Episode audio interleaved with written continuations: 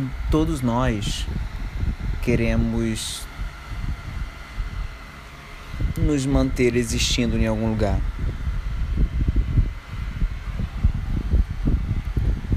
É quase um insulto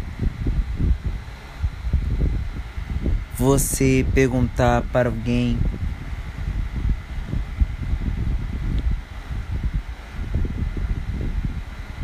se ela ainda existe. Claro que isso é uma coisa bem complexa de pensar. Eu não digo que seja uma tarefa fácil,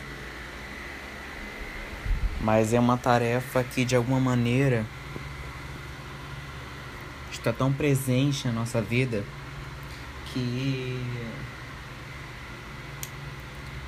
que é quase difícil de percebê-la.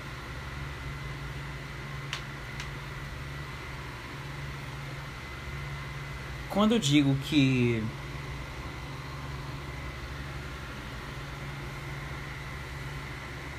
muitos estão lutando para existir,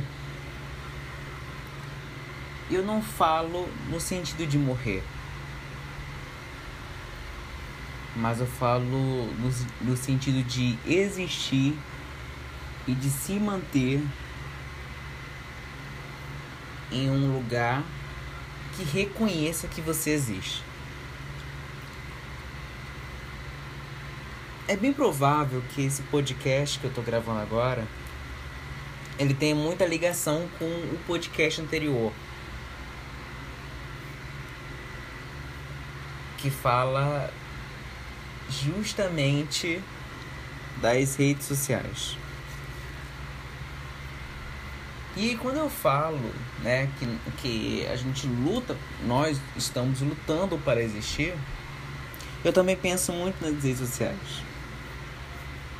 E é incrível refletir sobre ela, porque ela é um espaço que dita.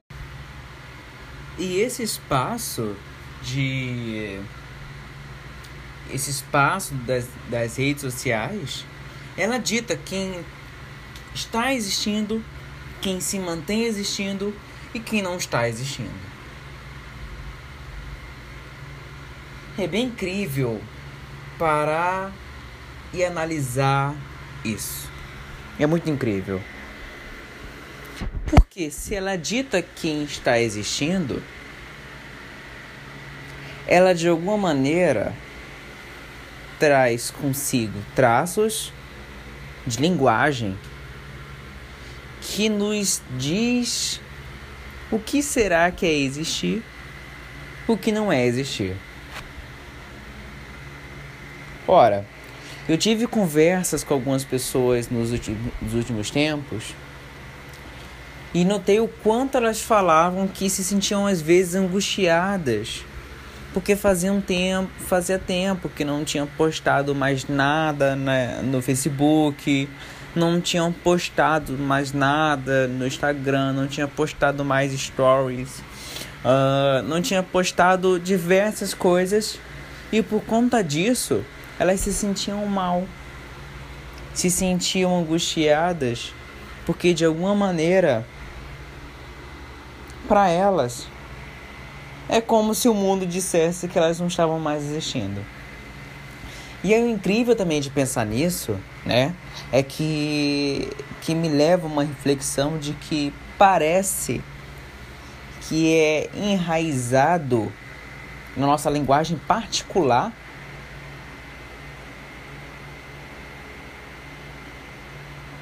que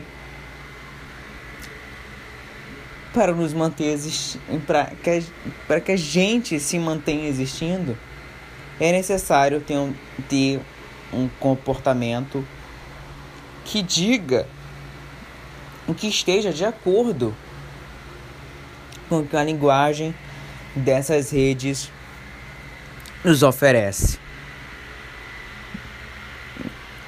E aí o mais incrível que a pessoa disse isso é que, que automa automaticamente eu também pensei. E fiquei pensando, e fiquei pensando, nossa, quanto tempo também não faz que eu posto algumas coisas.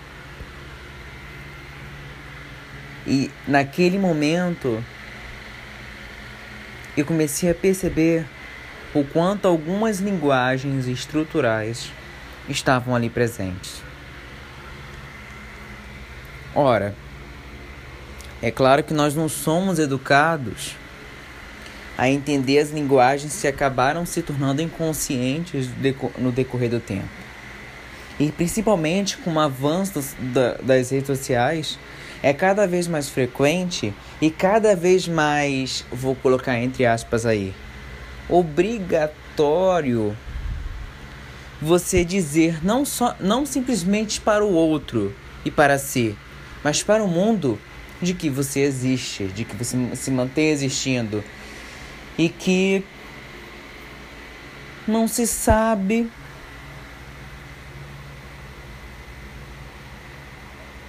por com por que com o que, que aconteceu que você simplesmente parou de fazer um comportamento que nossa é tão exigido socialmente e é incrível pensar nisso, porque quando mais a gente pensa, né, mais a gente vai chegando a pontos que são pontos cada vez mais mais complexos. Chegamos no, chegamos num espaço de que para viver eu preciso postar. Chegamos num espaço de que por que, que eu sinto mal-estar em uma coisa que é um recurso, na verdade. E aí chegamos mais, na, mais no espaço também de que o que, que eu estou fazendo nas minhas redes sociais. Bom, o que eu tenho para dizer, talvez numa rápida reflexão, que é uma reflexão que não vai é, exigir tanto tempo assim, até porque talvez isso seja uma, uma pré-reflexão, é de que a gente se mantém lutando para existir. E essa luta muitas vezes não é uma luta com o mundo e nem uma luta com o outro, é com nós mesmos. Uma luta de simplesmente nos olharmos e dizermos que para existirmos precisamos, precisamos fazer tal ato porque tal, ta, tal ato vai nos confirmar a nossa existência. E o mais incrível disso é que esse processo ele recorre muito de um espaço onde é um espaço que que é muito fictício, que trabalha com que traz, que trabalha com ideais em que muitos deles são apenas fantasitórios. São baseados em uma fantasia, são baseados em uma ideia, são baseados em uma imagem. Ou seja, um grande Photoshop ambulante. As redes sociais, a meu ver, é, é claro que não de modo geral e também não de modo radical, elas podem ser um grande Photoshop humano. E quando eu digo humano, eu também me preocupo porque será que, será que de fato é humano mesmo? Porque o que, que será que é ser ser humano? Ser ser humano é nós mostrarmos as nossas imperfeições, nós mostrarmos o quanto precisamos trabalhar para algumas coisas, nós mostrarmos o quanto nós nunca seremos perfeitos, nós mostrarmos o quanto nós temos, temos, temos, temos falta em nossas vidas. Porque na realidade, quando eu falo de um Photoshop, eu estou falando de algo que pode ser modificado perfeitamente, que pode ser mascarado. Então, quando eu falo Photoshop humano, talvez eu pense nisso também. Um ser humano que está vivendo de forma muito mascarada nem talvez ele nem perceba disso, nem perceba isso.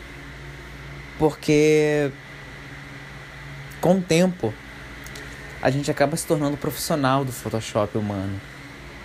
O Photoshop humano acaba sendo uma, uma ferramenta que, que quando nós não utilizamos, é como se estivéssemos parando de existir. E aí eu fico trazendo essa reflexão. Por que que será? Por que será que algumas pessoas se sentem mal quando elas simplesmente param de utilizar as redes sociais como um recurso narcísico. E elas procuram usar esse tipo de comunicação para ser uma coisa agregadora. Bom, não sei bem mesmo. Mas eu tenho minhas hipóteses. E acredito que elas, de alguma maneira, me direcionam a caminhar para um espaço que não é um espaço de respostas, mas é um espaço que vai proporcionar pontes, caminhos, proporcionar iluminações de como eu desejo ou de como eu percebo a realidade.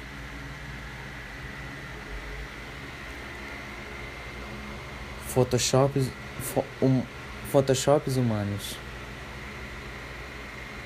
Como é que pode, né?